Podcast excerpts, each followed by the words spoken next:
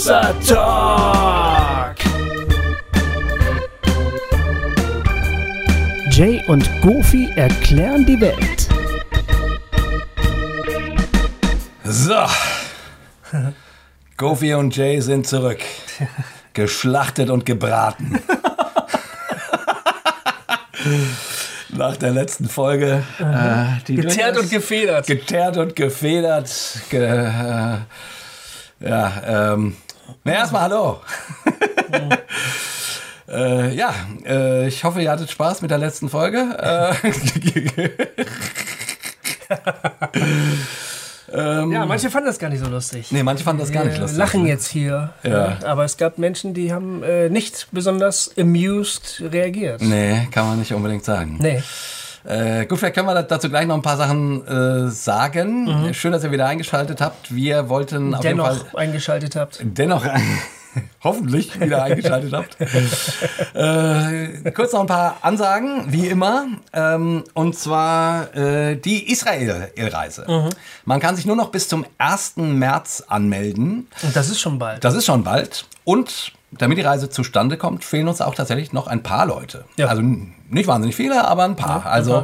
Ähm, das kann man mal so sagen. Ähm, wenn du überlegst, ob du nicht mit uns nach Israel fahren äh, möchtest, dann überleg dir das jetzt bald, weil wie gesagt, bald ist der Anmeldeschluss und dann fällt der Hammer.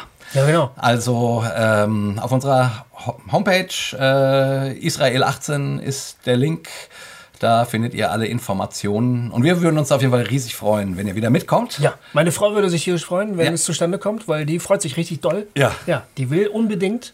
Ja, So, es muss jetzt äh, hinhauen. genau. Ja. Und da könnt ihr auch mal Gofis Frau, Frau kennen, Genau, kennenlernen. genau. Und mit ihr ein missionarisches Gespräch führen. ihr könnt euch ja den, den Vier-Punkte-Plan vom Johannes. Okay, das habe ich jetzt gerade alles nicht gesagt. Äh, nee, das hast du nicht. ne, genau. Ähm, dann als zweites, Gofi, komm. Ähm, ach so, ich komme gerade aus einer Grippe wieder zurück. Ich weiß gerade nicht, worüber müssen wir nochmal, was müssen wir noch sagen? Ach, das Regio-Treffen. Richtig. Ja, wir haben bald wieder ein Regio-Treffen und zwar in Ostwestfalen-Lippe. In Genau. Lemgo. In Lemgo. Wir treffen uns Anfang Mai im, Lem, im Lemgo. Genau. 4. und 5. Mai. Genau. Am Freitag, dem 4. wieder mit einem öffentlichen Hossa-Talk Ja. direkt in Lemgo und am Samstag, dem 5. dann mit einem Regio-Treffen tagsüber. Ja. Ähm, wo das genau äh, ist, steht noch nicht fest, aber man kann sich dafür schon anmelden. Genau, und, der Samstag wird abgeschlossen mit einer sensationellen Lesung des Erfolgsautors Gottfried Müller Richtig. aus seinem äh, äh, rasend äh, verkauften Roman Tim Tom Guerilla. Richtig, genau. Ja. Das, also man kann äh, am 4., 5. äh, Mai sozusagen das volle Hossa-Programm äh, haben ähm, in Ostwestfalen-Lippe.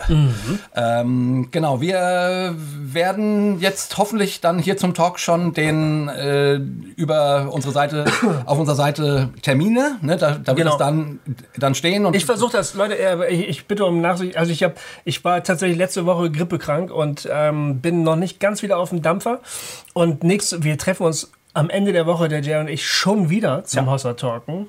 Äh, am Ende der Woche, in der wir jetzt aufnehmen, weil wir da nämlich mit Joe Falk reden. Richtig. Da kann man sich schon mal darauf freuen, dass wir ein Gespräch mit Joe Falk führen. Yeah, Johannes Falk, yeah. Und das heißt, es gibt wahnsinnig viel Hossa Talk-mäßiges zu tun und ich hoffe, ich komme hinter allem hinterher. Genau. Also wir äh, hoffen, dass das zum Erscheinen dieser Folge, wenn es dann noch ein paar Tage dauert, ist auch nicht dramatisch, aber auf jeden Ja. Fall über unsere Homepage auf der Terminseite äh, wird dann der Termin stehen und dann könnt ihr darüber auf einen Link klicken, ähm, wo ihr dann auf das Anmeldeformular für das Regio-Treffen kommt. Genau. Genau. Am 5. Mai. Genau. Ja, wo, sonst wolltest du auf die, auf die, auf die Argumentationsschlacht äh, der letzten Tage ein bisschen zurückblicken? Ja, oder? ich dachte irgendwie, zumindest sollten wir noch mal äh, kurz Revue passieren lassen, weil irgendwie äh, der letzte Talk hat ja doch für, wie wir uns das schon geahnt haben, für ein paar Irritationen gesorgt.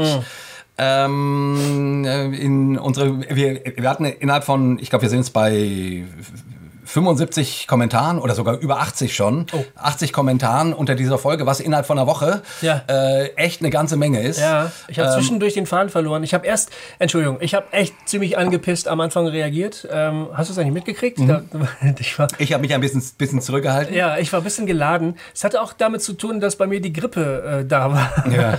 Und dann irgendwann, als die Diskussion weiterlief, äh, lag ich irgendwann echt mit Hochfieber im Bett und konnte sowieso nichts mehr lesen. Ja. Und habe dann aber auch so, bin ein bisschen in mich gegangen und habe gedacht, Gofi halt den Ball flach, ist alles nicht so schlimm. Es es ist auch ein bisschen mit mir die Pferde durchgegangen.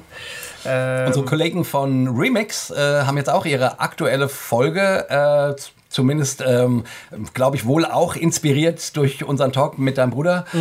Ähm, da geht es auch um das Thema Mission und was so, eine, was so ihre Vorstellung wäre zum Thema Mission. Und da ähm, haben sie auch nochmal sehr deutlich gemacht, äh, dass sie das nicht äh, teilen, was wir beim letzten Mal äh, quasi ja eigentlich nur vorgestellt haben. Also es ist äh, Eigentlich schon. möchte ich an dieser Stelle auch noch mal klar äh, sagen. Also ich, ich habe mich in der ganzen Debatte dann ein bisschen zurückgehalten, weil ich ehrlich gesagt das ja auch echt gut verstehen kann. Also das, ähm, das, das Thema Straßenevangelisation ist ein echtes Trigger-Thema. Verdammt nochmal. Und ehrlich gesagt, mich hat das auch getriggert. Also äh, ich habe das auch nicht so ganz easy weggesteckt, was der Johannes so erzählt hat. Und trotzdem hatte ich irgendwie gedacht, ja, jetzt lass den doch einfach mal so seine Geschichte erzählen. Ähm, und irgendwie, naja, so die ersten Reaktionen waren ja, äh, wie, wie konntet ihr? ja. Und die habe ich dann aber auch, auch wiederum nicht ganz verstanden, weil ich irgendwie gedacht, weil ich irgendwie denke, ja, jetzt, wir reden mit jemandem, der hat eine bestimmte Erfahrung gemacht, der zieht daraus bestimmte Schlüsse, die teile ich nicht alle. Aber das Phänomen kann man doch erstmal auch besprechen und oder auch denjenigen seine Geschichte erz- erzählen lassen. So. Und sich davon inspirieren lassen vielleicht oder vielleicht auch nicht. Und ja, ja, ja, das triggert. Und äh, ich, ich für mich ziehe da, zieh da nicht den Schluss draus, dass ich jetzt anfangen muss, Straßenmusik, äh, Straßenmusik, Straßenevangelisation zu machen, weil mir das einfach überhaupt nicht liegt. Ja. Ähm, die, ja, aber ich finde es auch irgendwie doof, wenn man nur noch aus der Abgrenzung lebt, oder?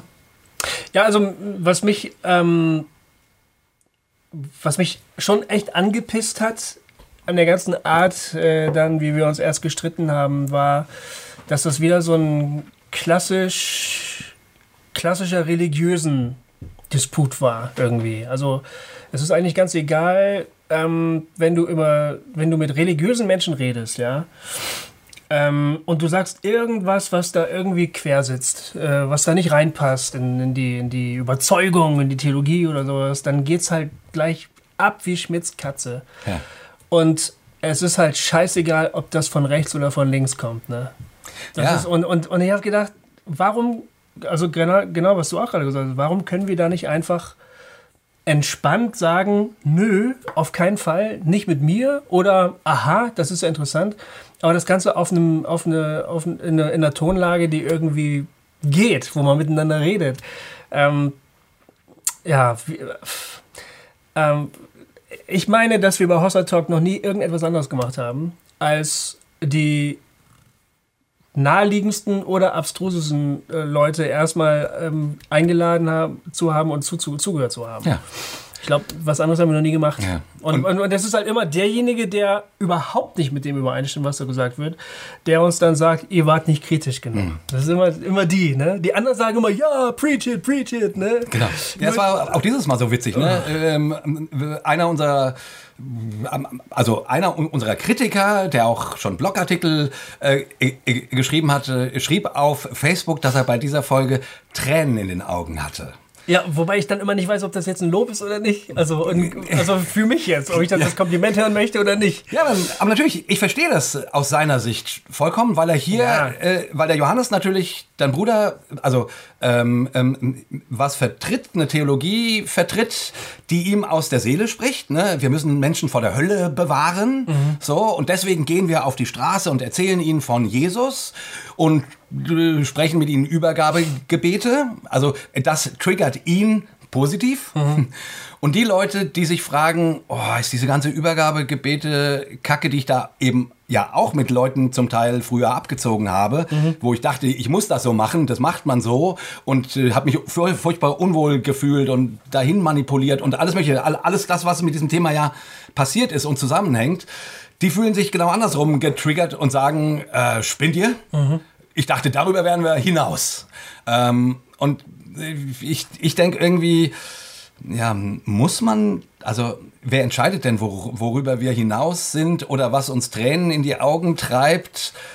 Kann man nicht, kann man nicht über, über so ein Thema einfach mal reden und sich das an, anhören? Und was ich dann eigentlich sehr schön fand in den Kommentaren unter der äh, Folge ähm, entspannte sich der Ton dann irgendwann ein Ja, bisschen stimmt. und dann ähm, und dann konnten Leute zumindest auch ein bisschen was Positives an der äh, an dem sehen. Ja, vor allen Dingen haben sich dann manche dann auch überhaupt erst gemeldet, Ja. die auch gar nicht so ähm, cross einstiegen, sondern von Anfang an gesagt haben, das ist überhaupt nicht mein my cup of tea und ich will eigentlich damit nichts zu tun haben, aber ich finde es interessant, was der erzählt und ach ja, da muss man ja mal genauer hingucken, vielleicht passiert da ja was Positives. Also da so eine gewisse Entspanntheit mitgebracht haben. Genau. Darüber habe ich mich gefreut. Ich fand es jetzt nochmal spannend, die, die, die Remixer haben, wie gesagt, in, in ihrem jetzigen Podcast dann das auch zumindest mit als Anlass genommen. Und es gibt ja viele Anlässe, das, äh, das Missionsmanifest von Johannes Hartl kam jetzt ja auch raus, ähm, wo eben auch eine, wie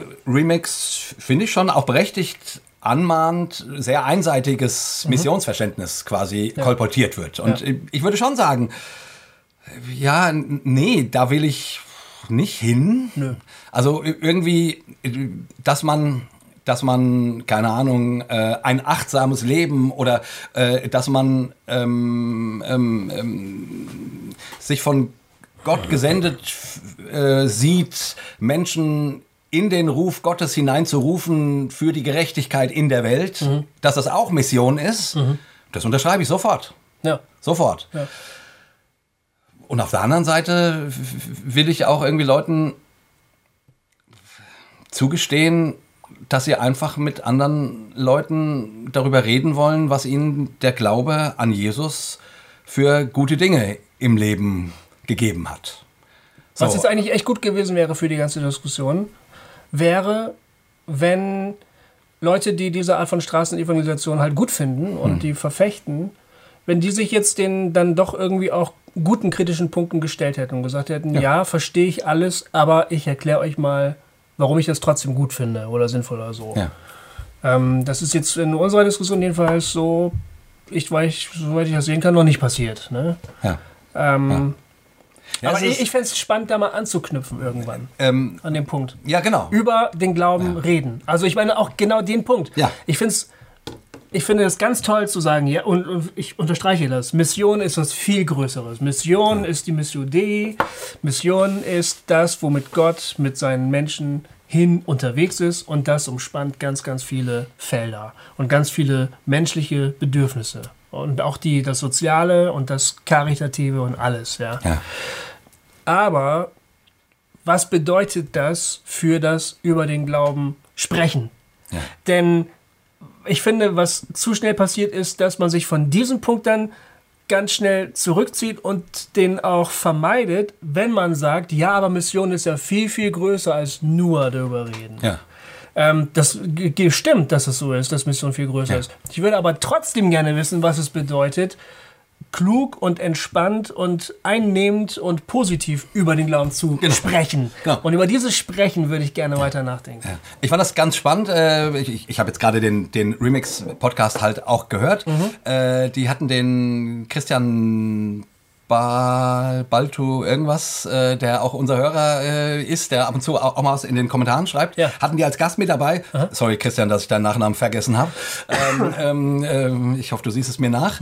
äh, aber da ich dich ja nicht persönlich kenne, ist es mir auch scheißegal. äh, nein, nein. Äh, und der merkte irgendwann an, ne, also aus meiner Sicht verloren die sich, also ich konnte es alles unterstreichen und trotzdem verloren sie sich ein bisschen in äh, lasst uns die Welt um, umarmen und das ist unsere Mission. So, ähm, ich, ich sag's mal jetzt ein bisschen kritisch. So, ja. das äh, ähm, jetzt machen die wahrscheinlich wieder einen Gegenpodcast ähm, zu sagen, dass das gar nicht so also war. Es greift zu kurz, Jason. Ich weiß, sorry.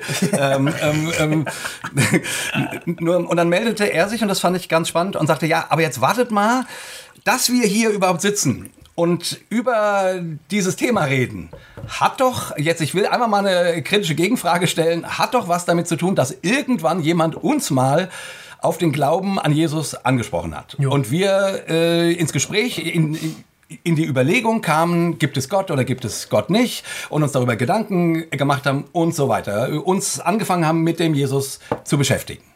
So, und, und das stimmt einfach. Ja. Also ähm, ähm, ich, ich, ich finde, die Verkündigung hm. von Jesus ist nicht nur die Verkündigung von Jesus, das ist vollkommen richtig, das ist viel mehr. Aber die Verkündigung von Jesus ist auch die Verkündigung von Jesus. Und jetzt mal in, ins heutige Deutsche übersetzt, das Gesprächs Angebot. Das Erzählen davon, dass Gott was in meinem Leben getan hat. Und, und, und wie gesagt, nicht manipulativ. Also ich verstehe die, all die kritischen Anmerkungen von wegen, ja, das Vier-Punkte-Programm ist ja eine Technik und das ist so Verkaufstechnik. Ich habe diese Anfragen auch. Ich, mir ist es unangenehm. Ich, ich, ich will kein Verkäufer sein. Mhm.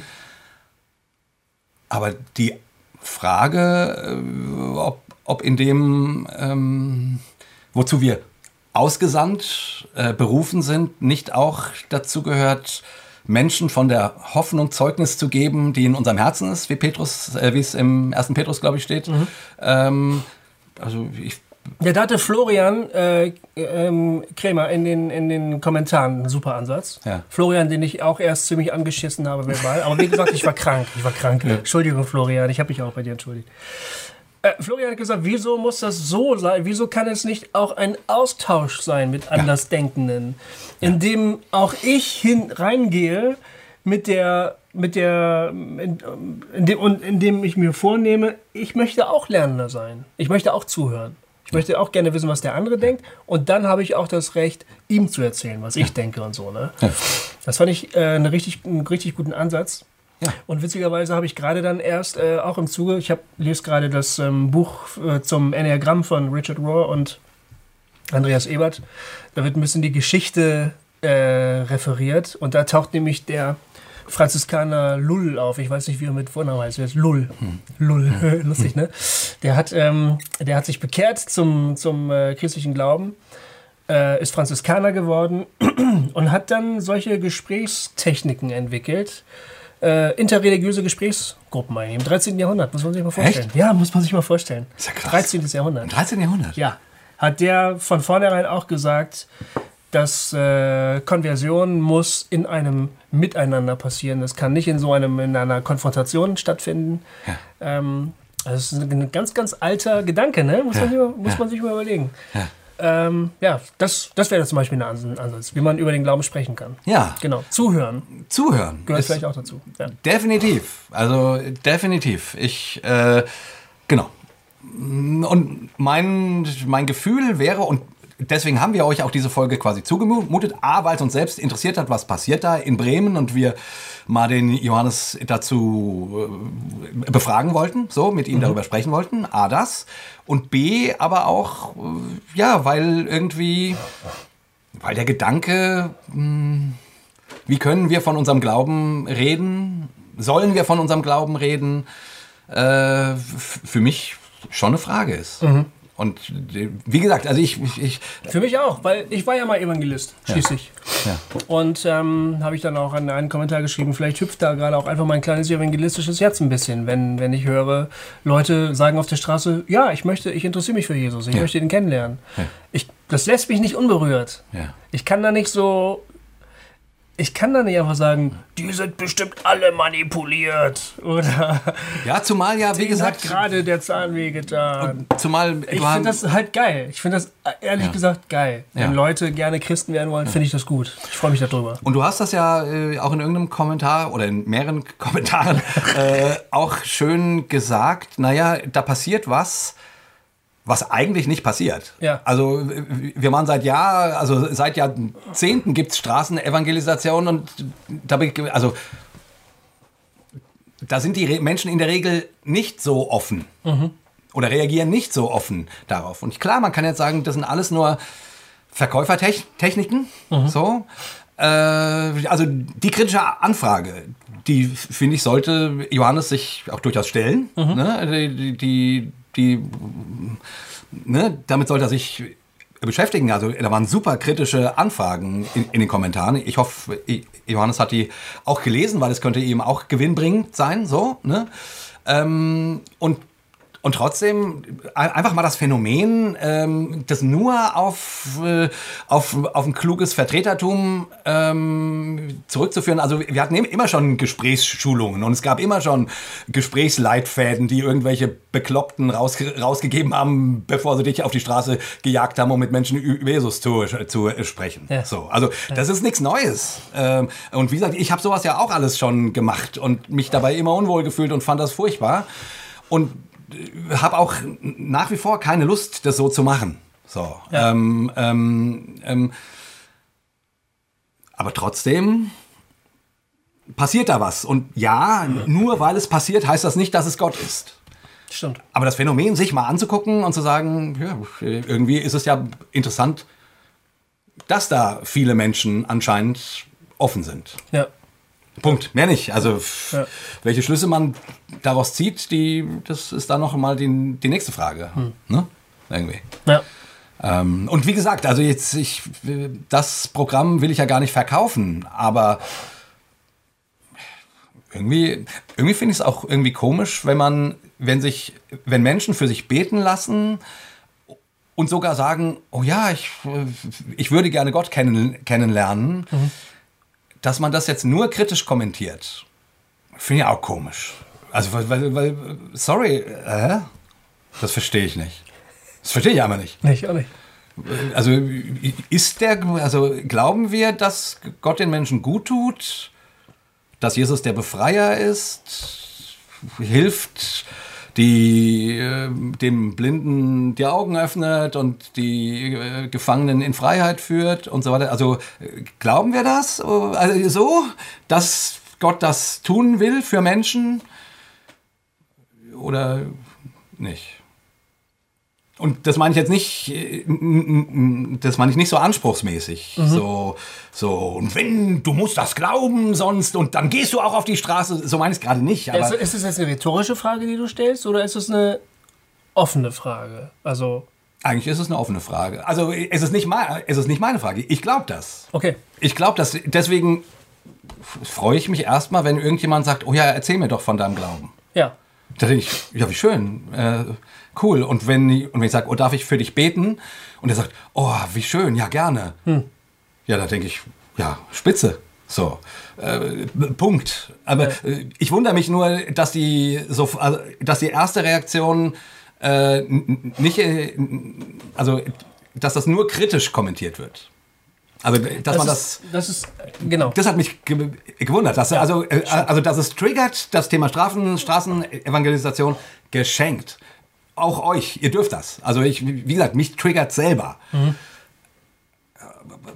Aber wie, wie, ich verstehe nicht, wie, wieso das schlimm ist, wenn Menschen sich darüber freuen, dass jemand für sie betet, gebetet hat. Das verstehe ich aber nicht. Was ja, also ja, natürlich weiß ich, was ich meine. Ich überlege darüber. Ich, es, ich, ich kann mir das nur so erklären, dass man in Wirklichkeit nicht erwartet, dass so etwas passiert, es sei denn durch Manipulation. Hm. Mit, für mich ist der Umkehrschluss dieser Reaktion, so etwas gibt es nicht. Punkt. Hm.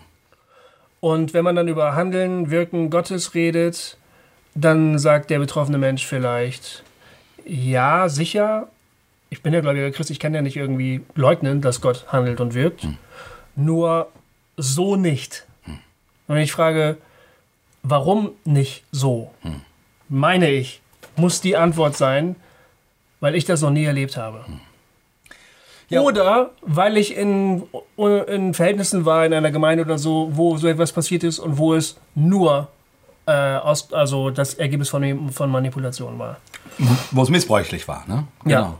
Und die andere Frage ist natürlich die, die ich mir ehrlich gesagt stelle. Ich meine, wir, wir fragen, wir sind alle irgendwo gläubig geworden äh, und zum Teil in ganz seltsamen Zusammenhängen, die uns nicht nur gut getan haben, sondern auch schlecht getan haben. Und trotzdem ist uns Gott irgendwo auf diesem Weg begegnet. So. Ähm, also wor- worauf ich hinaus will. Ne? Man, man will ja die Welt gerne irgendwie schwarz-weiß haben. Ne? Gott wirkt bei den Guten. Ja. Und bei den Bösen wirkt er nicht. Ich sag's mal so. Also Gott wirkt, ich sag's mal ein bisschen provokant, bei den Progressiven. Da wirkt Gott. Ja, ja, da wirkt Gott. Bei den Evangelikalen, nee, da wirkt Gott nicht mehr. Weil die sind ja, die sind ja nicht mehr mit dem Herrn unterwegs. Und also, ähm, ich bin jetzt ein bisschen provokant, ne? Weil ich, ich glaube, es gibt keine Guten und es gibt keine Bösen. Um Die- ehrlich, ich, ich die- weiß nicht, ob es Bestandteil der progressiven, also ich mache jetzt mal ganz fette Anführungszeichen, progressiven Theologie. Ich glaube nicht an den Begriff progressiv, ne? Ja. Habe ich schon gesagt. Aber äh, nehme ich jetzt mal als Kampfbegriff. Ich bin mir nicht sicher, ob es Bestandteil der progressiven Theologie ist, dass es einen wirkenden Gott gibt. Abgesehen von den Menschen, durch die er handelt und so. Wir sind alles Gottes kleine Werkzeuge, bla bla bla und so. Gibt es wirklich Raum dafür, dass die Gottheit handelt, wenn sie handeln möchte, obwohl niemand was dafür getan hat? Das wäre ja meine Behauptung ist, die progressive Theologie hat dafür überhaupt keine Position, keine Schrei Stellschrauben, wo das noch Platz hat. Ja, das ist, glaube ich, auch ein verzerrter Blick drauf. Echt? Also, also das, äh, das wären, äh, das wären, ich sag mal, ein, ähm, äh, äh, eine Extremposition darin. Die, das wird uns ja ge genau der Gedanke, äh, den werfen uns ja unsere konservativen Geschwister vor. Ja, zu Unrecht. Wir haben ganz oft über Wirken Gottes geredet. Ja, ja. Wir haben über Heilung geredet Ja, ja. über äh, Begegnungen. Nee, ich meine jetzt nicht so. uns, sondern Den Progressiven. den Progressiven, also den, den postevangelikalen, Emergenten, wie sie sich auch immer nennen, so, Ja, gut. Ähm, ähm, ähm, Ja. quasi äh, ihr, ihr, ihr glaubt ja nur noch an ein soziales Evangelium. Äh, ihr, ne, ja, das, hat, das hat doch eine Geschichte. wir sind die Hände Gottes, wir sind die Füße Gottes. Fast alle sogenannte so. Progressiven kommen ursprünglich aus konservativen Gemeinden. Ja. Fast alle. Ja. Und das, was du in konservativen Gemeinden fast nie erlebst, ne, Ja. Ist das Wirken des Heiligen Geistes. Wo? Wo? Das Wirken in konservativen Gemeinden gibt Ja. es sowas nicht. Da gibt es ganz viel Dogmatik, da gibt es ganz viel rechtes und falsches äh, Verhandeln und rechtes und falsches Mhm. Bibelverständnis, aber was du da fast nie erlebst, also ganz, ganz selten, Mhm. und wenn dann nur so hinter äh, vorgehaltener Hand, sowas wie mystische Erlebnisse. Mhm. Es gibt keine konservativ-evangelikale Mystik. Mhm. Und wenn, wenn, wenn man sich da jetzt rausentwickelt, ist jetzt mal eine, eine kleine Theorie, die ich hier so entfalte, ja. Wenn sich der Mann sich jetzt, wenn man in diesen, sagen wir mal, missbräuchlichen äh, Gemeindestrukturen aufwächst, ja, Ja. wo deine Gedanken kontrolliert wurden und wo man unter Druck war und so, man entwickelt sich da raus, man schmeißt äh, gewisse dogmatische Punkte weg, entwickelt eine neue, eine sogenannte progressive Theologie ist das super, das ist ein Befreiungsschlag. Aber was meiner Ansicht nach nicht automatisch daraus folgt, ist, dass plötzlich das Handeln und Wirken Gottes plötzlich Teil der Theologie wird. Nee, natürlich nicht. Ich, ich, Es bleibt immer noch eine Leerstelle. Ich sag mal so, ich komme ja ursprünglich aus dem, aus dem charismatischen Bereich, Ja. äh, aus dem sehr charismatischen Bereich, da war das Wirken Gottes alles. Ja. Und, und das war missbräuchlich, äh, g- ganz oft, weil, weil, keine Ahnung, Propheten irgendwas gesagt haben, was da nicht eingetroffen ist und darüber wurde nicht reflektiert oder dir wurden Dinge zugesprochen oder dann gab es eben hierarchische Leiterschaftsverständnisse, äh, wo man, wo jemand sagt, taste nicht den Gesalbten des Herrn an Ja. und also, also äh, ganz missbräuchliche Dinge. Aber das Wirken Gottes war das Ein und alles. Deswegen kam man zum Gottesdienst, um die Kraft des Heiligen Geistes zu erleben. Halleluja. Ja. So, ja. Ähm, ähm, ähm, ähm, weiß nicht, äh, ist, ist für mich deswegen, äh, ja, also jetzt nach deiner Theorie müsste ich das ja völlig üb- über Bord geschmissen haben. Aber eigentlich. Hast du gar nicht. Nee, so hab ich ich nicht. dich, nee, du nicht. Nee, so wie ich ich dich kennengelernt habe, hast null. du es nicht. Nee, habe ich nicht. Also die, die, die, ich, äh, ich, ich möchte gerne das Wirken Gottes erleben. Ich möchte nur gerne auch ein paar Fragezeichen äh, dahinter machen dürfen, äh, was Wirken Gottes genannt wird. Aber, aber solche Leute wie du und wie ich, was wir bei Hossa Talk machen, sind in der sogenannten emergenten Diskussion in der, in der evangelikalen Szene in der absoluten Minderheit, meine ich. Meinst du? Ich weiß ich nicht. Sehe ich die alle nicht, die Leute, die sagen, ja, ich glaube, dass Gott auf Gebet antwortet? Wir dürfen ja noch nicht mal am Parkplatz beten. Ich meine, ja, ne, macht man drüber Witze und so. In der Welt sterben die Kinder und du betest am Parkplatz. Aber mein Gott, wenn ich nicht, wenn ich mir schon überlegen muss, wofür ich jetzt überhaupt noch beten darf, ne, ob das, ob mein Gebet, ob, äh, ist mein Kaffee ethisch korrekt, ist meine Kleidung ethisch korrekt, sind meine Gebete ethisch korrekt, ne? Wenn ich schon so anfange, dann höre ich tatsächlich auf zu beten. Aber aber wo sollen denn sonst irgendwie sowas wie Glaubenserfahrung, wie mystische, mystische Erfahrung herkommen, wenn ich nicht beten kann, wie mir der Schnabel gewachsen ist? Wenn ich nicht Gott um alles bitten darf? Und wenn es noch so blöd ist, ja? Wenn es noch so blöd ist und wenn es noch so moralisch fragwürdig ist. Aber das ist doch schwierig. Ehrlich gesagt, was wir brauchen, meine ich, also unsere Couleur von postevangelikalen, whatever Christen, meiner Ansicht nach sind wir alle noch evangelikal. Ja. Ähm, du bist evangelikal, ich bin evangelikal, Hossatog ist evangelikal. Ja. Und die Progressiven sind auch alle evangelikale. Tut mir leid. Äh, was wir brauchen, ist eine gesunde christliche Mystik, Ja. glaube ich. Ja. Die theologisch fundiert ist, die ähm, ähm, auch durchdacht ist, ja, die sich all der problematischen Dinge bewusst ist und trotzdem nicht davor zurückschreckt. Ja. Weil Ich glaube, wir können zum Beispiel von den Katho- Katholiken lernen und von vier verschiedenen anderen, vers- verschiedenen anderen Traditionen im christlichen Sektor lernen. Ich glaube das ehrlich gesagt auch. Ich glaube, dieser Moment der, ich, ich nenne es jetzt mal Spiritualität. Ne? Ähm, ähm, also ich, ich würde auch genau sagen, äh, oder Mystik ist ja ein Thema, was ich hier auch schon oft gesagt habe, was, Ja. ich, äh, was mich fasziniert und was ich irgendwie auch gut finde. Aber ich, ich koche es mal runter, Spiritualität, weil das, ich, so, so schön ich Mystik finde, ich bin überhaupt kein mystischer Typ. Also ich habe noch nie eine äh, ich kann nicht mit Paulus sagen, ich bin in den dritten Himmel entrückt worden. Und ich habe noch nie am Strand gestanden und habe die Stimme Jesu gehört. Äh, ich, ich, wenn ich in den Sternenhimmel gucke, denke ich, das sieht toll aus. äh, so, ich, äh, hatten wir ja schon mal, ne? Ich, ich, ich habe dieses Religionsgen nicht. Aber ich merke, ich habe ja ganz lange gebraucht, ich äh, habe ganz lange äh, überhaupt, ähm, also habe ich allen Zwang abgelegt, irgendwelche christlichen Rituale vollführen zu müssen, stille Zeit zu halten, Bibel zu lesen, bla bla bla bla. Und es war auch gut so. Ja, ja. Und trotzdem merke ich jetzt, wie gut es mir tut, äh, eine, äh, eine geistliche Routine zu haben, wo ich eine Spiritualität, die mir liegt, pflege ja. und die ist mal tiefer und mal weniger tief und manchmal habe ich Momente wie, wow, jetzt ist Gott da.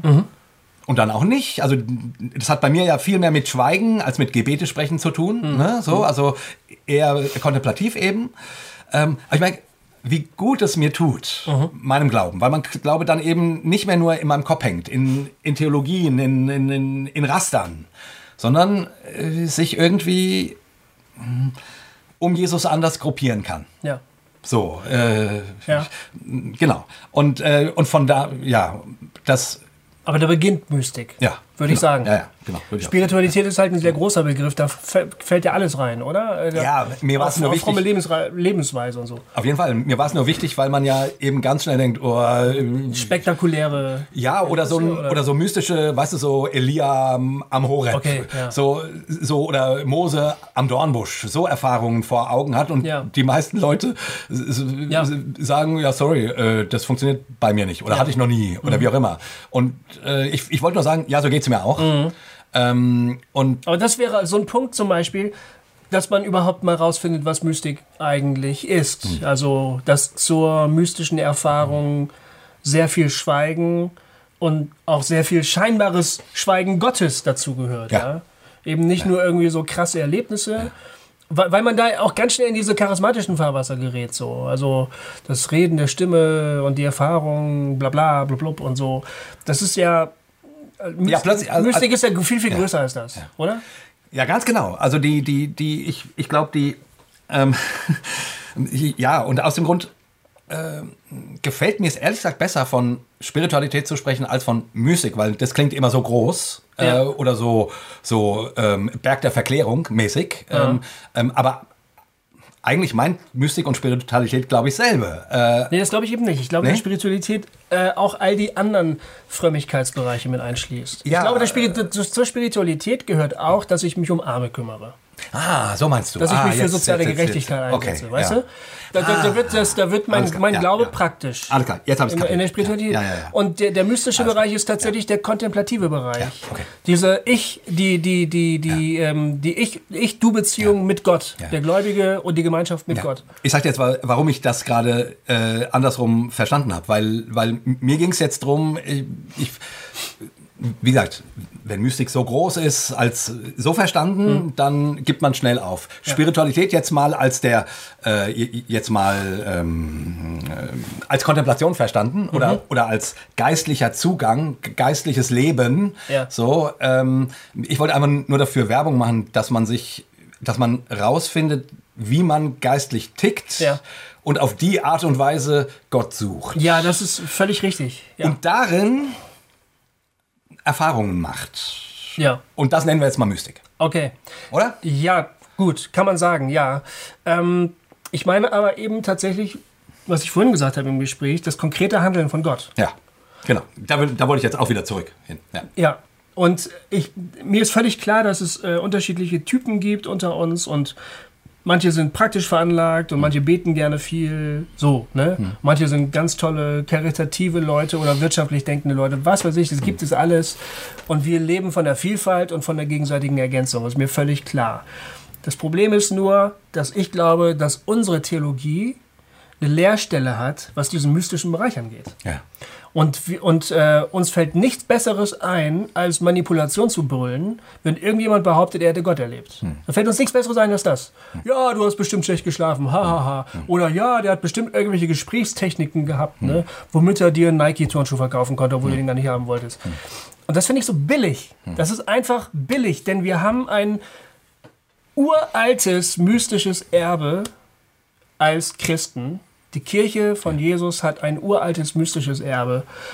Und in den Kreisen, in denen wir uns bewegen, ähm, fällt das nur unter ferner Liefen, hast du nicht gesehen, braucht man eigentlich auch gar nicht so genau. Weil wir haben ja unsere Werke und Organigramme und wir sind alle die kleinen Hände Gottes und so weiter und so fort. Das finde ich nicht nur schade, das finde ich sogar scheiße, weil wir darauf angewiesen sind, meine ich, Ja. auf diese Art von Erfahrungen auch. Die gehören auch zum Menschsein dazu. Ja. Ja, ganz genau. Äh, ich, also, genau, denn, denn ich, ich hänge noch irgendwo anders, weil, also ich, untersch ich unterschreibe das ja. Äh, darf ich nochmal zusammenfassen? Also du, du meinst, dass quasi unser Mangel an Mystik, m, mystischer Erfahrung, könnte man es auch einfach nur Erfahrung mit Gott nennen? Ja, von mir aus. Ähm, ähm, ähm, Aber die brauchen halt irgendeinen Rahmen, wo die passieren können. ja, genau. Ähm, dass die uns dazu davon abhält, überhaupt noch daran zu glauben, dass Gott irgendwo wirkt. Aber das glaube ich, auf der anderen Seite bin ich mir da unsicher. Also ich, ich, ich weiß nicht, ob die Progressiven nicht mehr an das Wirken Gottes glauben.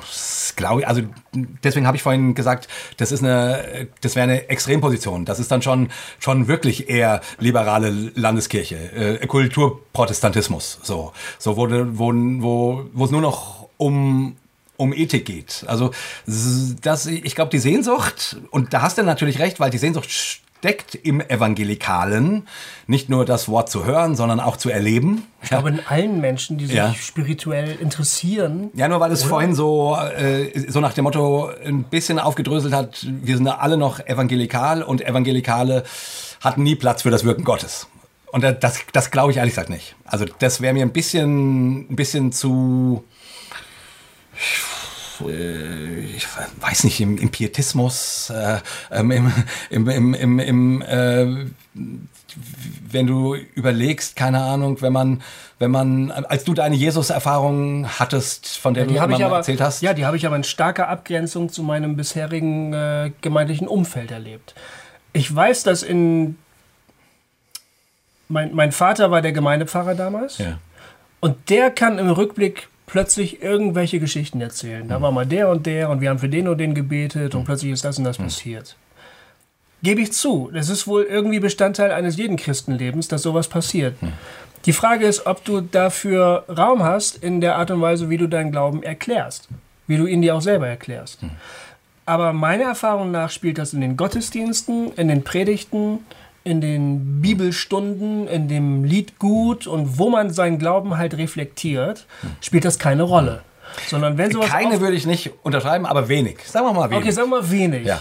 Es ist so eine Leerstelle, es ist so eine mysteriöse Leerstelle, wo man sagt, ja, sowas mag wohl auch hin und wieder passieren. Ich kann mich an Tante Franzi erinnern, wie sie Rheuma hatte. Oh ja, die Geschichte kenne ich auch noch. Wann war das denn? 1982. So, in dieser Art redet man davon. Ähm, und, und diese Lücke füllt dann die charismatische Szene, ne? die plötzlich nur noch davon redet und einen überschwemmt mit dieser ganzen Geschichte. Und da kommt der ganze manipulative Ballast mit, der dann alle anderen, die vorher da sich dem vielleicht vorsichtig genähert haben, wieder zurückspült und die sagen, um Gottes Willen, damit will ich gar nichts zu tun haben. Und das ist der Stand der Dinge, meine ich. Ähm, und das ist, das ist irgendwie sehr, sehr unreif. Da gibt es keine reife, gute Theologie, wo wir, wo wir, wo wir irgendwie Maßstäbe haben könnten, wo man Missbrauch, Manipulation und, und, und echte Erfahrung unterscheiden könnte, zum Beispiel. Oder wo man mal Tipps an die Hand geben könnte, ne, wenn jemand Erfahrung machen möchte. Das gibt es irgendwie gar nicht. Man hat immer nur irgendwie die Extreme. Entweder oder. Ja. Ähm, und das ist echt ein Problem, finde ich. ja, dieses Entweder-Oder geht mir auch so auf den Zeiger. Aus, Ja. aus dem Grund äh, reden wir jetzt, jetzt ja quasi auch nochmal. Jetzt, äh, eigentlich wollten wir ja nur kurz über die, über die letzte Folge reden. Jetzt wird doch ein ganzer Talk wieder draus. Ja. Äh, anscheinend. Äh, gut, es geht jetzt ja auch noch ein Stück weit weiter. Mhm. Ähm, weil äh, ich. Dieses Entweder-Oder, das macht mich krank. Mich auch. Das macht mich krank, äh, weil, weil ich irgendwie denke, verdammt nochmal, so ist das Leben nicht. Ja. Also und das war der Punkt, den ich vorhin noch eigentlich sagen wollte. Dieses, dieses äh, Gott wirkt nur bei den Guten. Äh, Das sind dann bei den Evangelikalen die konservativen Evangelikalen und bei den Progressiven sind es die Progressiven, die richtig Progressiven. äh, je je nach eigener Sichtweise, das ist einfach Quatsch Ja. wenn, wenn ich eins aus der Bibel lesen kann, dann ist da ein König David, der ein Mörder und Schlechter war, so sehr, dass Gott ihm sogar verboten hat, äh, einen Tempel zu bauen, Ja. ähm, ähm, der, wenn man manchen historischen Forschungen ähm, folgen mag, äh, eine Art äh, ähm, Mafioso war.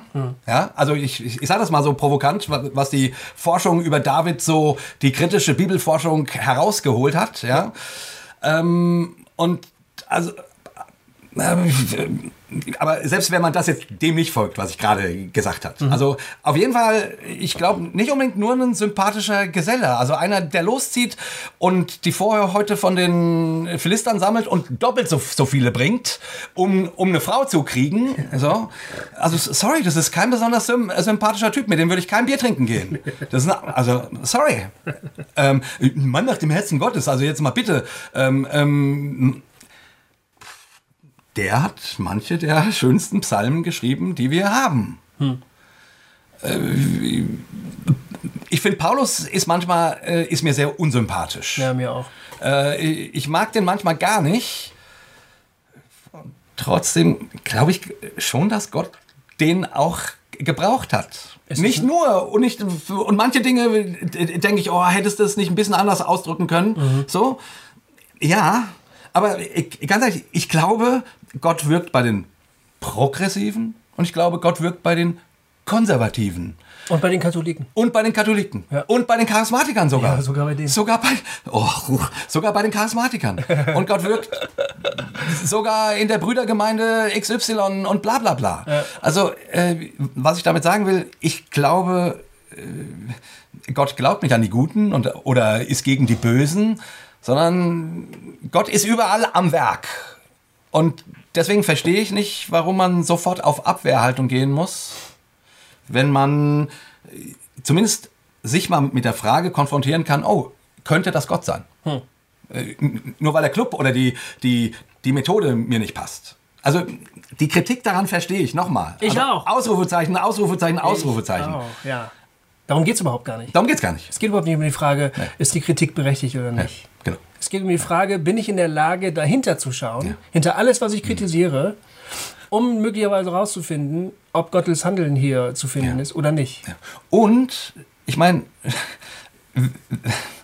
wenn ich davon ausgehe, dass Gott in meinem Leben wirkt, und das tue ich, darauf setze ich, darauf hoffe ich. Wie, wie kann ich denn dann da- davon ausgehen, dass er bei einem Evangelikalen nicht wirkt? Weißt du, also bin ich besser als der? Das ist doch völliger Schwachsinn. Also, und der, der, an der Stelle, sorry, da bin ich, da mache ich diesen, diesen, diesen progressiven, äh, wir sind die Wahren, das mache ich einfach nicht mit. Die fühlen sich jetzt aber auch irgendwie schlecht dargestellt. Ne? Ja, wahrscheinlich. Und Wahrscheinlich äh, ist auch ein bisschen gemein. Also ich überziehe hier ein bisschen. Vielleicht, ja, wahrscheinlich überziehe Vielleicht ich auch. ein bisschen. Ja, ich überziehe auch ein bisschen. Ich weiß auch überhaupt gar nicht, was es sein soll, progressiv, wenn ich ehrlich bin. Was soll denn das sein? Was ist denn das? Ja gut, es ist so ein Label, was man sich gibt, wo man, man irgendwie sagen will, äh, äh, wir versuchen Dinge jetzt ein bisschen anders zu denken oder versuchen mal anders an die Sachen ranzugehen, versuchen ähm, Dinge nicht missbräuchlich zu, zu gestalten. Also wie gesagt, ich finde das Label ja gar nicht so schlecht, hatten wir ja schon mal neulich.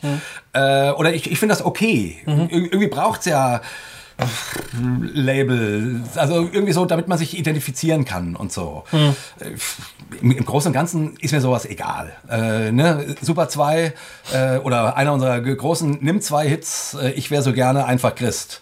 Ich wäre so gerne ein bibeltreuer, wiedergeborener, klein und großgetaufter, geisterfüllter, in Zungen sprechender, rechtgläubiger, äh, äh, ex, äh, äh, evang katholisch, methodabaptistischer Pfingstbrüder, Charisma Christ. Das war der Spruch am Ende. Habe ich gerade noch hingekriegt. Der Schmidt wird mich schlagen, weil ich gehangen habe. Aber Schmidt, ich bin ja ein Stotterer. Das weißt du doch. nee, also, äh, ne, dieser Refrain, ich wäre so gerne einfach Christ. Ja, ja, genau. Einmal nur Christ. Gut, dann stellt sich sofort natürlich trotzdem die Frage, was bedeutet denn das? Und bist du Sohn Christ oder Sohn Christ oder Sohn Christ oder Sohn, oder Sohn Christ? Und irgendwo äh, in irgendwelche Camps sortiert man sich wahrscheinlich auch ein und das finde ich auch okay. Äh, Aber eigentlich, Ich wäre gern Franziskaner. ja, Ich habe mich damit die letzten Tage beschäftigt, ob ich Franziskaner werden kann. ja, Ja, wirklich. Könnte ich auch ja, theoretisch. könntest du, da muss man nicht äh, ähm, ledig bleiben. Nee, muss man nicht. Es gibt den dritten Orden. Gibt Mhm. für, für verschiedene, äh, die heißen alle Orden, oder? Äh, Die schon. Trappisten und die Zetozikaner und so, das sind alles die Orden, oder? Jedenfalls gibt es für, für ganz viele den, den tertiären Orden noch. Da kann man auch als Verheirateter. Es gibt sogar protestantische Franziskaner. Hm. Wirklich? Ohne Scheiß. Ich wollte nämlich gerade sagen, ja, Guffi, ja, da musst du ja katholisch werden und, und dann flippt dein Vater völlig aus. Also. Habe ich auch gedacht und ich will auch gar nicht katholisch werden, ehrlich gesagt. Äh, ich würde manchmal gerne katholisch werden. Ja. Ja, manchmal und dann und dann lese ich gerade äh, wieder mal, was die katholische Kirche alles so verbrochen hat und dann Ja. denke ich wieder, hm, ist vielleicht doch nicht so eine gute Idee. Aber auf der anderen Seite, ne. Ja, also klar, der, der große Schirm der katholischen Kirche ist weit, ne? Mhm. hat wahnsinnig viel Platz. Sogar Johannes Hartl hat darunter Platz. Das ist verrückt, dass es überhaupt geht. Ja, ähm, nee, aber äh, die Taufe, meine Taufe, meine Kindertaufe, Ja. bedeutet mir wirklich viel. ja. Ja, wirklich viel. Ähm, weiß jetzt nicht, ob man sich dann nochmal neu taufen lassen müsste. Nee, beim? Franziskaner nicht. Das wäre eine, quasi eine Wiedertaufe in, in dem, also Aber ich bin ja in die protestantische Kirche hineingetauft. ja, aber du kannst ja konvertieren. Also die, die, wenn du jetzt katholisch wirst, musst Achso, du aber Taufe bleibt Taufe oder was? Taufe bleibt Taufe. Ach so. Das wird katholisch anerkannt, genauso wie es umgedreht Ach, äh, ja. von der evangelischen Kirche anerkannt wird. Sonst wäre das ja wieder Taufe. Ja. Also, das ist ja das, was die Landeskirchen den Baptisten vorwerfen, wenn sie äh, Leute So, taufen, die als Kinder schon getauft wurden, Mhm. dass sie sagen, ihr macht wieder Taufe. Ihr macht eine äh, erneute Taufe und es gibt nur eine Taufe. So, äh, das ist ja dieser alte Taufstreit. Mhm. Ja. Nur mal nebenbei. Ah ja. Ah, das vielleicht. Äh, Da kannst du ja doch katholisch werden. Jetzt, weißt du, die, äh, es gibt, wie gesagt, die evangelischen äh, Franziskaner und die sind aber sowas von Die sind aber sowas von konservativ. Echt? Oh, ich habe mir das mal durchgelesen und ich habe gedacht, nee, Freunde, also das geht nicht. Das, Ja. Da komme ich ja vom Regen in die Traufe. Das, ist ja furchtbar.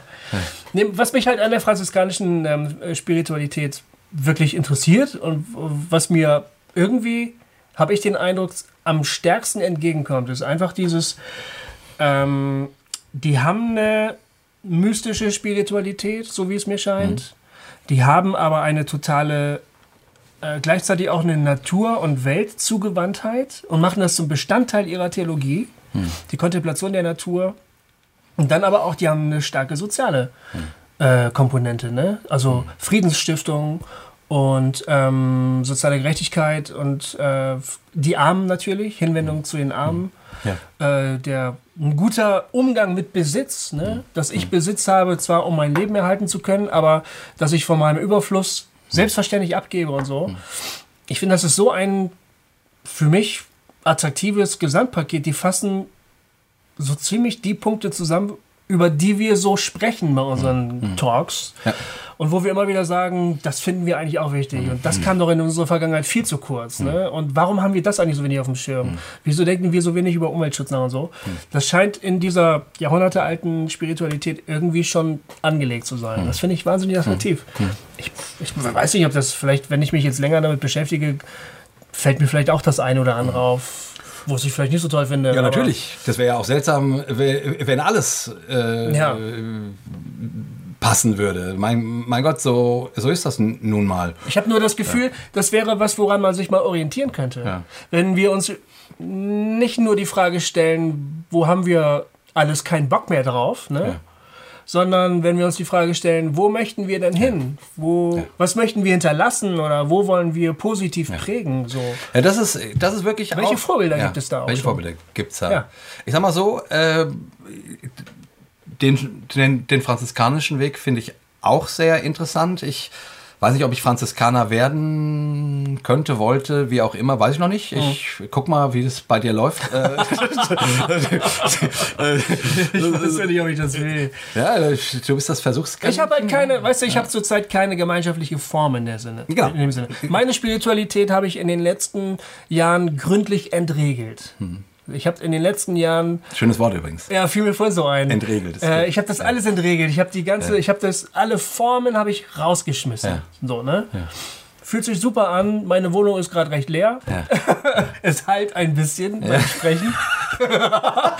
Jetzt würde ich gerne wissen, welche Möbel möchte ich hier eigentlich reinstellen wieder? Äh, wie möchte ich meine Räume neu möblieren? Ja. Und ich kann die Frage gerade nicht so ohne weiteres beantworten. Ich, äh, immer wieder gibt es mal eine Gemeinschaft und die sagt, hey Goofy, willst du bei uns mitmachen?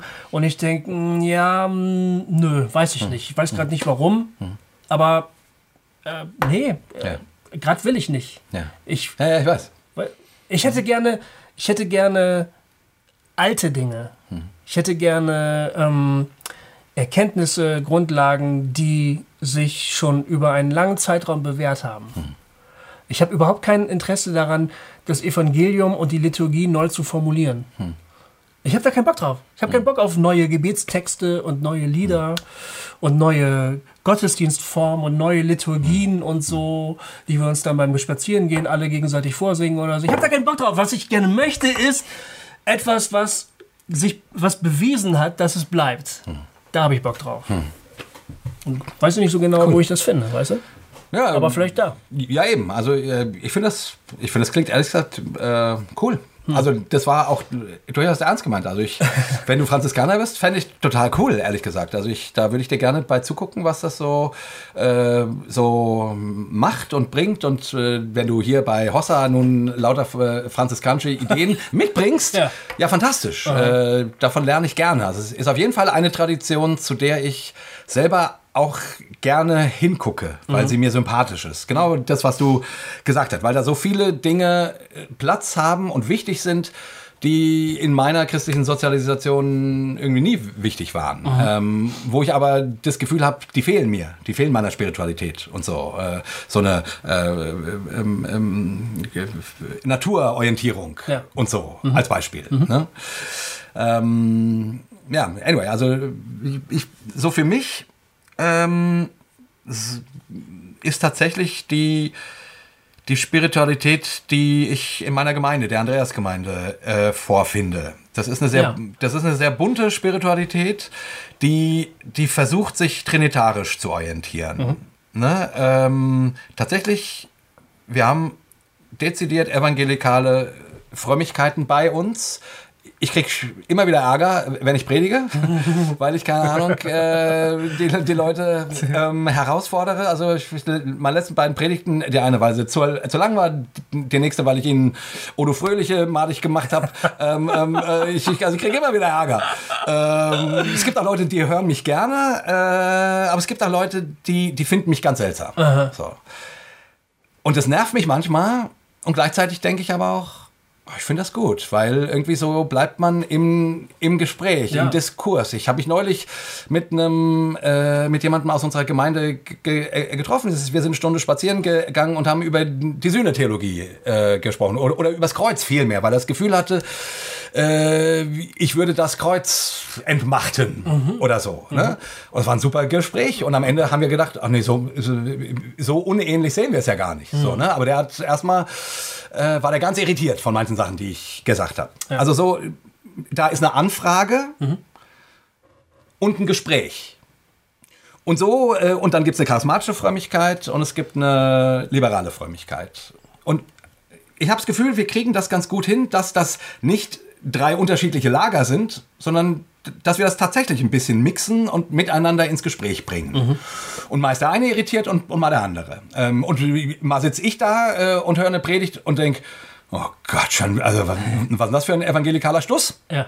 So. Ähm, und dann denke ich aber nochmal drüber nach und denke, ja, stimmt schon, der Punkt ist eigentlich auch ganz gut. So, also äh, so diese unterschiedlichen mh, Traditionen, sage ich jetzt mal, ähm, sind da im Gespräch miteinander. Damit kommt man nicht so schnell nicht so schnell von der Stelle, wie in der Gemeinde, wo man genau eingenordet ist und genau gesagt wird, so sehen wir das und so sagt die Bibel und so und so und so. Ist viel effizienter, stimmt, ja. Da kommst du schneller äh, von mm, A nach B, aber f- vielleicht wollen, vielleicht sollen wir gar nicht nach B, sondern nach C oder Y oder Z. Ja. Ne? Ähm, ähm, Vor allen Dingen, äh, wenn man so schnell unterwegs ist, hängt man häufig auch viele Leute ab, die einfach nicht so schnell das ist der Punkt. So. Das finde ich total sympathisch. Also das ist, Das ist einfach auch wirklich der große Vorteil, den du Ja. hast, dass du diese tolle Gemeinde hast. Ähm, äh, und die bietet dir ein Format irgendwie für deinen Ja. Glauben. Ne? Ja. Die bietet dir eine Struktur, genug Reibungspunkte mit Andersdenkenden, ist ja auch wichtig. ja.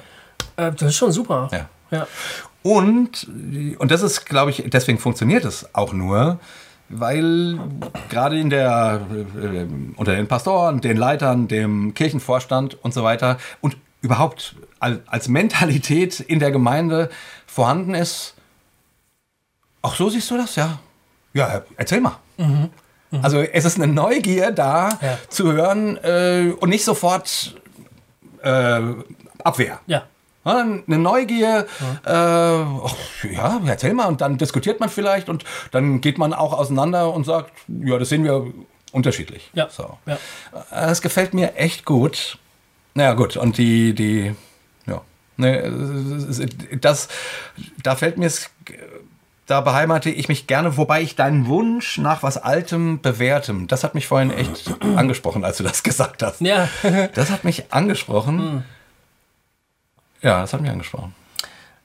Ähm, ja, das habe ich irgendwie auch erst wiederentdeckt. Vielleicht muss man auch dafür erst ein bisschen alt werden, oder? So ein Ja. bisschen, wir gehen jetzt auf die 50 zu beide.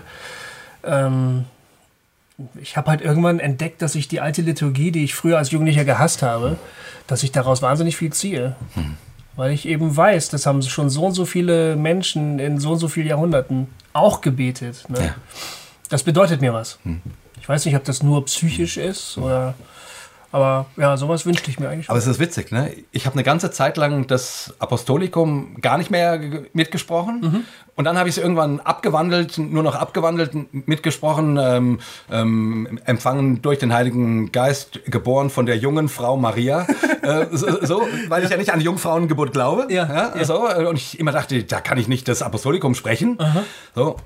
Und jetzt bin ich an einem Punkt, wo ich denke, äh, nee, ich spreche das mit, obwohl ich nicht an die Jungfrauengeburt glaube. Aber ich weiß, dieser Text existiert so lange in der Kirche, hm. den, den werden wir auch nicht mehr los. Ja, ja. Deswegen darf man ihn ruhig auch kritisieren. Mhm. Deswegen darf man durchaus aufzeigen, wo da eine ganze Menge fehlt. Und im Apostolikum fehlt meines Erachtens wirklich sehr viel. Also ja. ich bin, ich, ich denke immer, also wir haben eine Menge Probleme in der Kirche weil da, weil da nicht gut gearbeitet wurde. Hm. Weil da nicht gut gearbeitet wurde, sondern nur so auf Bekenntnisformeln äh, Wert gelegt wurde. Mhm. Äh, und dazu das, ganze, das gesamte Leben von Jesus ausgeblendet wurde. Ja. Ähm, so, ne? Ähm, aber diesen Text, also klar kann man den aus seiner kleinen Sekte äh, verdrängen. Mhm. Kann man, aber, aber, mhm. aber du wirst ihn aus dem Christentum nicht loswerden. Stimmt, stimmt. Man muss sich auch ein Stück weit versöhnen. Ja. Und meine Versöhnung läuft so, dass ich mir bewusst mache, ja, das sprechen fast alle Christen auf der ganzen Welt. Mhm. Ob ich diesen Satz, geboren von der Jungfrau Maria, jetzt glaube oder nicht, ist scheißegal. Ja.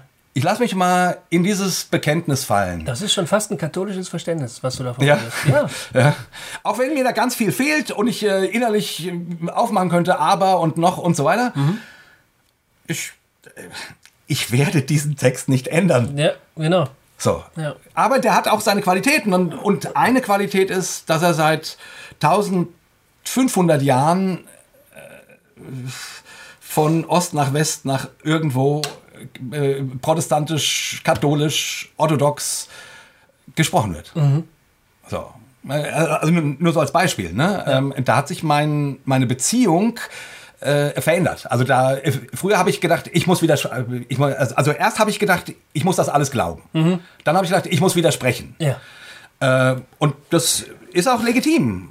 Und heute sage ich, ja, der Widerspruch ist legitim, aber wieso sollte der mich daran hindern, äh, mich nicht in diese Erfahrung fallen zu lassen, mit den anderen diesen Text zu sprechen? Mhm. Mhm. Weißt du, was ich meine? Ja, ich weiß, was du meinst so. und es ist wirklich ein katholisches Verständnis. ja, ja, ja, ja. Weil die Gemeinschaft sozusagen den Einzelnen mitnimmt. Im Pietismus müssen wir uns selbst prüfen. Wir müssen unsere Würdigkeit prüfen und unsere Sündlosigkeit. Wir müssen Buße tun und so. Das ist die permanente Selbstzerknirschung des Pietisten. Der Katholik, so wie ich das mir von einem Katholiken habe erklären lassen, äh, kann erstens zu seinem Unglauben und zu seiner Verzweiflung stehen hm. und dann sich aber in der Feier der Eucharistie mit den anderen mitnehmen lassen, hm. die alle zusammen mit den Heiligen sogar hm. und den Verstorbenen gemeinsam das Gebet sprechen und er ist darin aufgehoben. Hm. Und das, dadurch findet eine ganz große Entindividualisierung statt, die den Einzelnen total, total entlastet und mitschleift, hm. sozusagen. Hm. Das ist eine geile Erfahrung. Ja. Total. Ja. Ja, ja. ja genau. Ha. Das, dann werde ich vielleicht doch mit dir Franziskaner. Mal gucken. Na, ich weiß nicht, ne? Ich meine, wie viel, wie viel Kritik ist da noch möglich? Das ist dann ja der wie? Umkehrschluss. Wie viel Kritik ist da noch möglich? Ja, wenn man Christsein so versteht, ähm, eben als eine gemeinschaftliche Form des Glaubens, ne? Ja. Wie viel Platz haben dann solche Querköpfe wie wir, die dann zwischendurch sagen, ja, das glaube ich aber nicht mehr hm. und das glaube ich auch nicht mehr und da habe ich keinen Bock mehr drauf und das ist ja voll scheiße und so, ne? Ja, wieso haben die keinen Platz mehr? Keine Ahnung. Also ich meine, die haben das, Leute wie Eugen Drewermann oder, oder was weiß ich, kriegen dann halt irgendwann mm, Lehrverbot, ja. Lehrverbot. Ja. ja. Gut, es hat ihn ja aber nicht verstummen lassen. Also, das stimmt, aber der, Katholik ist auch nicht mehr. Oder doch, doch Katholik ist er noch. Ach so. Äh, der hat nur, der ist nicht. Also er ist kein Priester mehr. Ne? Der ist meines Wissens nicht exkommuniziert worden. So. Der, der, ist, glaube ich, vom Priesteramt enthoben und, und hat die Lehrerlaubnis entzogen bekommen. Aber dass, dass die katholische Kirche jemanden tatsächlich exkommuniziert. Das gibt's gar nicht. Doch, das gibt's schon, aber das ist, äh, das geht nicht so schnell. Mhm. Also da, da sind die nicht so schnell wie die Protestanten. Da die, in der in der pietistischen Gemeinde um die Ecke, da bist du aber ganz schnell kein Pietist mehr. äh, ja? Äh, das geht viel schneller äh, als bei den Katholiken. Äh, ja. Ähm, also, aber du hast natürlich recht. Ähm, also dieser individualistische Punkt, dass Einzelne auch denken dürfen und was sagen dürfen und kommentieren und das ist mir schon, wäre mir schon auch sehr wichtig. Hm. Genauso wie der gemeinschaftliche Dis Diskurs. Also das, was mich an, am Katholizismus am meisten stört, ist, dass das quasi das ist genau das, was, was die Katholiken äh, so, so lieben, ne? die apostolische Suk Sukzession, ne? wo es über das Papstamt quasi gewährleistet ist, dass alles von, von Gott ist. Ja. Über das Papstamt ist, ist klar, die sind auf dem Weg Gottes. Und das, da denke ich, wieso über das Papstamt? Ne? Da bin ich dann Protestant äh, und merke irgendwie, äh, das leuchtet mir überhaupt nicht ein. Gut, die protestantische Alternative, sich Bibelstellen um die Ohren zu hauen ähm, und, und, und jeder macht eine eigene Kirche auf, äh, überzeugt mich auch nicht. Nee. Ähm, da frage ich mich, gibt es einen dritten Weg? Mhm. Ja.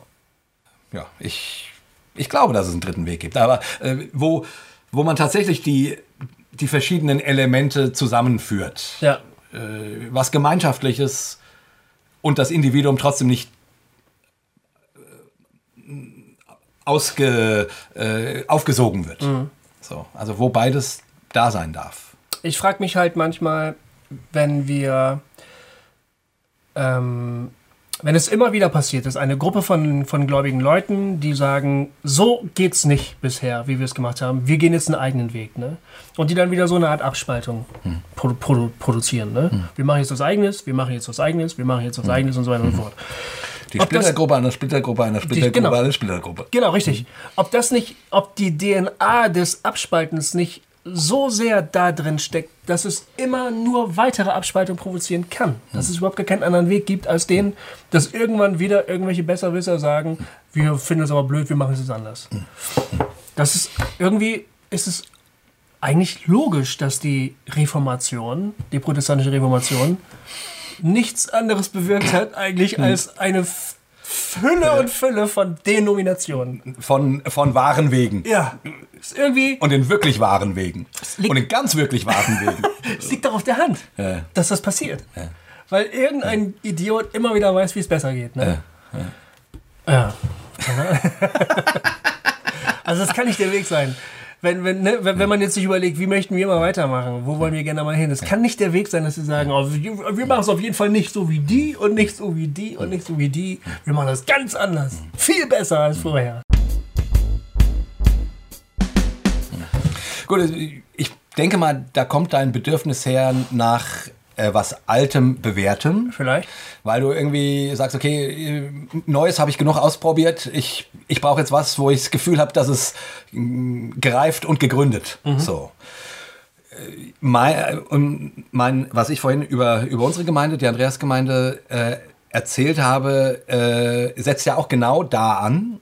Eben nicht, das ist der wahre Weg, so ist das richtige Verständnis, sondern die unterschiedlichen Blicke und auch Traditionen miteinander ins Gespräch bringen und daraus was Gemeinsames entwickeln, wo man miteinander ähm, auf dem Weg ist, wohin. So, Ja. ne? Also nicht gegeneinander auf dem Weg ist, sondern miteinander in der Unterschiedlichkeit ähm, und ähm, voneinander lernt, wie auch immer, äh, profitiert und so. Äh, das sind vielleicht ähnliche Bedürfnisse. Wie gesagt, ich äh, äh, Ich glaube auch, dass die Bedürfnisse ganz ähnlich sind. Ja, ja. Ich glaube auch. Sicher spielen die Umstände eine Rolle, welche, welche Form man glaubt jetzt gut, äh, welche gut ist für einen. Die Umstände spielen eine Rolle. Wo lebe ich? Äh, was ist meine Lebenssituation? Was sind die konkreten Ja. Bedürfnisse meines Lebens zum Beispiel? Ne? Äh, das spielt ja alles eine Rolle. Das ist nicht nur eine Glaubens- und Bekenntnisfrage, glaube ich. Nee.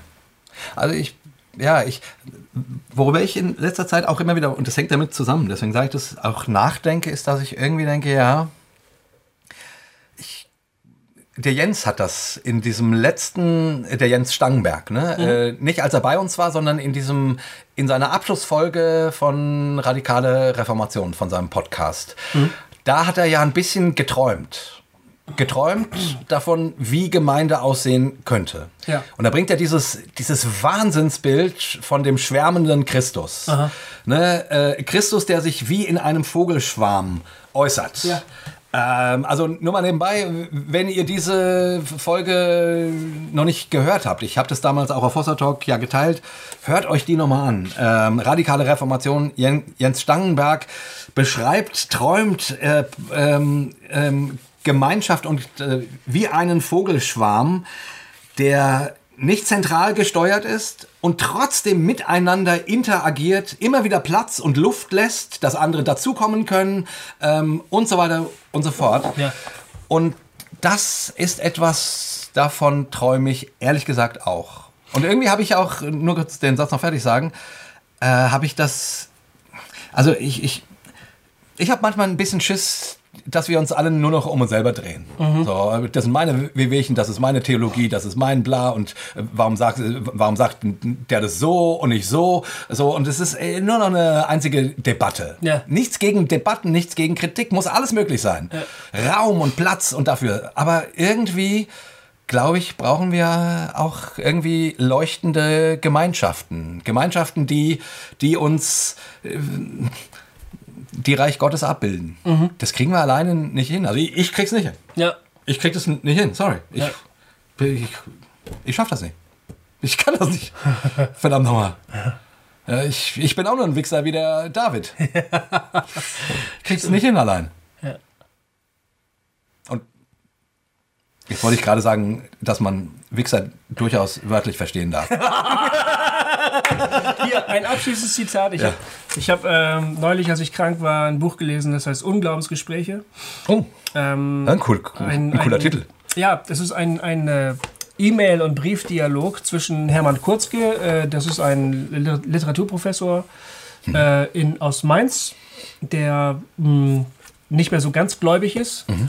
Und äh, Jacques Virion, das ist ein, ein, Lehrer aus Luxemburg, der Atheist ist. Mhm. Und die Spannend. schreiben sich, also der quasi Gläubige und der auf jeden Fall Nichtgläubige schreiben mhm. sich Briefe hin und her. Spannend. Äh, der eine bricht eine Lanze für die Religion, ja. verzweifelt aber immer mehr. und der andere bricht eine Lanze für den Atheismus und gegen die Religion. Und zwischen den beiden älteren Herren ähm, ja. kommt oh, es dann aber trotzdem zu einer irgendwie auch echt ganz rührenden Verständigung. Äh, der eine vermag es nicht, den anderen zu überzeugen. Äh, und auf der anderen Seite treffen sie sich aber irgendwo in der Mitte. Ja, ganz interessant. Ja, cool. Manchmal ein bisschen sehr gelehrt und ein bisschen auch ein bisschen, wie ich finde, ein bisschen sehr selbstverliebt gelehrt. So. Ja. Da beweisen sie sich ständig gegenseitig, wie belesen sie doch sind. Ja. aber ähm, es gab eine Stelle, die hat mich wirklich berührt. Da schreibt der Hermann Kurzke, der sozusagen Gläubige, ähm, wie er sich Kirche eigentlich vorstellen würde. Er geht selber nicht mehr zur Kirche. Ja. Er hört manchmal noch die Glocken äh, und wird dann ganz sehnsuchtsvoll. Er ist Katholik. Ja. Ähm, geht aber nicht mehr hin ja. und äh, hat die, aber jedes Mal Heimweh, wenn er die Glocken hört, ne, am Sonntag. Und der schreibt dann an einer Stelle: Ich lebe lieber so ziemlich allein in meinem Wolkenkuckucksheim und suche im Nirgendwo nach einer humanen Kirche. Wenn das nicht überhaupt eine Contradictio in adjecto ist, dann müsste diese Kirche ihre Kultur und Tradition zwar pflegen, aber auf Gewissenszwang verzichten. Sie dürfte hm. keine pharisäische Gesetzeskirche sein, sondern eine antipharisäische, wer von euch ohne Sünde ist, werfe den ersten Stein Kirche. Sie müsste alles verstehen und alles verzeihen, wie Gott selbst und trotzdem ihre Identität wahren. Sie müsste diese Identität aber auch weiterentwickeln, sich deshalb trennen von unhaltbar gewordenen, zum Beispiel Sexualmoral, Zölibatszwang für Weltpriester, Unfehlbarkeit und so weiter. Sie müsste wieder eschatologisch sein, das Menschsein verantworten vor der Ewigkeit. Sie müsste die Sünde kennen und milde von ihr lossprechen. Sie müsste ein Gericht kennen, aber ohne Hölle auskommen. Sie müsste Gnade sein. Sie müsste eine Heimat bieten für den unverstandenen Schmerz, für die unaufhebbare Einsamkeit, für die unstillbare Sehnsucht, für das unerfüllbare und das unerfüllte Liebesverlangen. Sie müsste postmodern sein, also liberal, klug und kultiviert, nicht fundamentalistisch und borniert, skeptizistisch, nicht selbstgewiss, ironisch sogar, aus Einsicht in die eigene Gebrechlichkeit, ehrlich, aus Einsicht in die Zeitgebundenheit und unausweichliche Relativität des eigenen Glaubens. Sie müsste aus Lessings Nathan wissen, dass sie die Kraft ihres Ringes an den Tag zu bringen habe. Nicht aber zu behaupten habe, ihr Ring sei der echte und einzige. Geil. Sie dürfte niemals gewaltsam missionieren, sondern dürfte nur auf die Ausstrahlung ihrer wirklichen Gläubigen vertrauen. Sie müsste alle anderen Überzeugungen achten, als aus der Logik der mit ihnen geborenen Stimmige. Geil. Das fand ich irgendwie cool, Super. oder? Ah. Das ist so eine, so eine richtig so, ein, so, eine, so ein Sehnsuchtstraum. Ja, wundervoll. Das von Ich, der gedacht, Kirche. äh, ich habe gedacht, äh, ja, stimmt. So Würde ich eine Kirche hätte ich auch gerne. ja, ja. Ja. Schön. Ja. Vielleicht ein jetzt- passendes Schlusswort, oder? Ja, äh, jetzt haben wir hier. äh, äh, ich weiß nicht, wie- werden wir die Folge nennen? Ähm, ich weiß, wie wir die nennen. Vielleicht werden wir katholisch. das wird ein Renner. Ja, das ist geil. Das ist ein Hammer, ey. Vielleicht werden wir katholisch. Super. Oh, Halleluja, es gibt Klicks. Die klicken alle an. Sehr geiler Titel, der Coffee. So ist es. Nehmen wir, oder? Ja, Hammer. Das ist geil, ey. Wie geil. Ja, äh, liebe Freunde, äh, eigentlich, eigentlich hatte ich zwei Anrufe, über die ich gerne reden wollte. Ja, das, Ähm, das war eigentlich nur unser Vorgeplänkel. das war eigentlich un- unser Vorgeplänkel, aber jetzt äh, ist, und das Witzige ist jetzt ja auch, dass es quasi dann quasi ja, ja eine Replik aufs letzte Mal war und äh, Mission und Evangelisation und so, aber dann doch äh, in eine andere Richtung noch weiterging, ne? Ja, eine, eine spannende. Also äh, war jetzt cool. Ich hoffe, euch hat's auch gefallen und äh, ihr fandet es spannend. Ähm, Genau, die beiden Anrufe, äh, die, die machen wir, aber, in, aber ein andermal dann. Die machen wir ganz sicher. Vielleicht äh, Ja. Mhm. hoffentlich beim nächsten Mal, wenn wir äh, wieder eine Duo-Folge haben. Ähm, Ja. Als nächstes kommt erst äh, in zwei Wochen Johannes Falk, ja. äh, mit dem wir am Freitag sprechen werden. Und ähm, darauf freuen wir uns auch schon sehr, endlich mal wieder einen Musiker zu haben. Mhm. Ich weiß ehrlich gesagt nicht, ob wir von dem Musik spielen können. Ähm, Oh, das könnte schwierig sein. Wegen GEMA und so, ne? Das könnte schwierig sein. ich, naja, wir werden sehen. Ja. Äh, so. Denkt an die Israel-Reise. Oh ja, bitte. Es, wir würden super gerne wieder mit euch nach Israel fahren. Ja. Brauchen noch ein paar, paar, paar Leute. Genau. 1. März ist Stichtag. Genau. So. So, jetzt bin ich aber ganz schön fertig. Ja, jetzt mal platt. Ja. Leute, äh, oder? Sagen wir Tschüss? Ja, Wir sagen wird schon, Tschüss. Ja, Du musst sowieso los. ja, Hast du gesagt? los. Ja, ich muss los. Und gleich kommt mein Sohn, steht in der Tür. Ja. Also in diesem Sinne verabschieden wir uns, Freunde. Wir sagen dreimal Hossa, Hossa! Hossa, Hossa! Hossa und bis zum nächsten Mal. Tschüssi!